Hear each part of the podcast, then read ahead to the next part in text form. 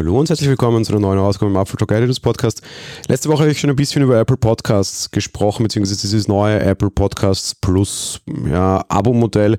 Abo-Modell ist es insofern nicht, weil es kein, kein direktes Modell von Apple ist, wie gesagt, sondern vielmehr, dass jeder Podcast-Anbieter quasi sich selbst dazu entscheiden kann, ob er auf diese Plattform möchte und wie er auf dieser Plattform das Ganze bepreisen möchte und was er konkret für Specials anbieten will im Rahmen seines Abos. Wie schon gesagt, um das dort anzubieten, muss man sich auf der Plattform einloggen, in das Dashboard gehen und die Zusatzinhalte quasi dort in die Höhe laden. Apple übernimmt das Hosting und natürlich auch die Bezahlung und die Abwicklung. Im ersten Jahr wollen sie 30 Prozent, im zweiten Jahr dann 15 Prozent.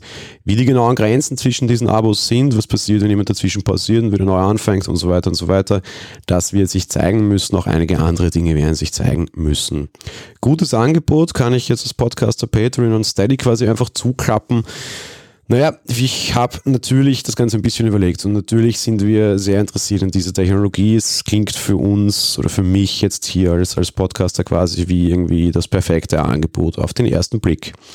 Einerseits, wir haben eine Steady-Kampagne, da gab es früher separate Inhalte und, und zusätzliche Folgen da, da der Bedarf eher kleiner dazu war und das eher so eine, so eine Spendengeschichte war und die Leute auch nach Nachfragen dort eher quasi bezahlt haben, weil sie uns unterstützen wollten und es gar nicht um die separaten Inhalte ging, haben wir das abgedreht. Das ist eigentlich eine nette Unterstützungsplattform und dafür zahlen wir relativ wenig Gebühren. Okay, das kann natürlich bei allen anderen anders sein.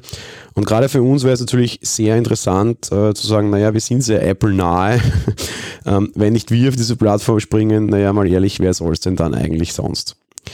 Jetzt muss man sich Podcast allerdings ein bisschen näher anschauen und sich auch ein bisschen die, die Gewohnheiten seiner Hörer anschauen. Und das können wir natürlich auch ganz gut machen. Und da mag ich jetzt heute auch tatsächlich ein bisschen exklusive Einblicke bieten. Einblicke, die es für uns oder für mich in meinen Überlegungen durchaus schwer machen, auf diese Plattform zu gehen.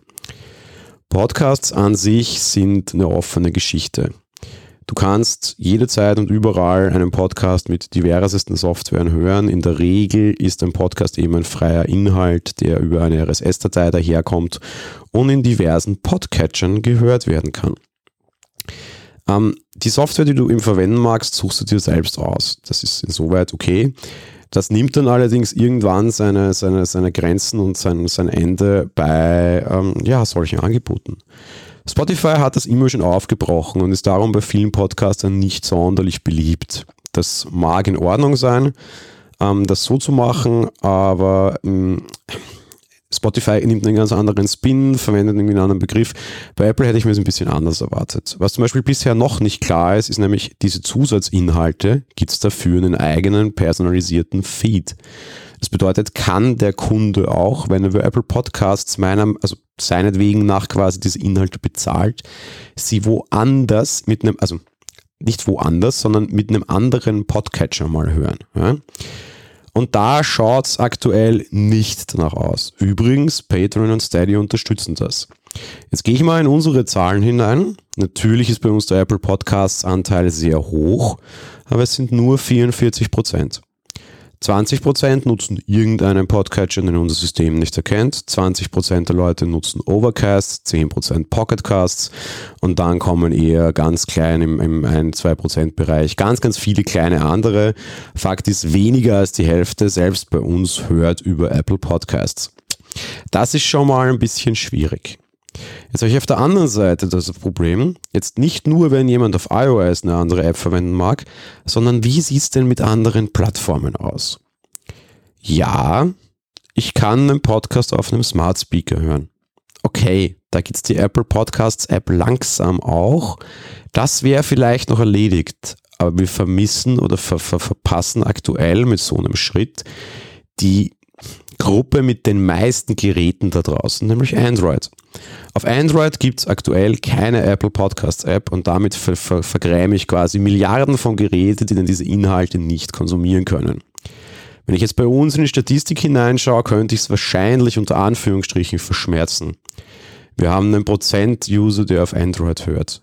Noch mehr sogar hören es direkt über unsere Homepage anstatt über einen Podcast-Feed.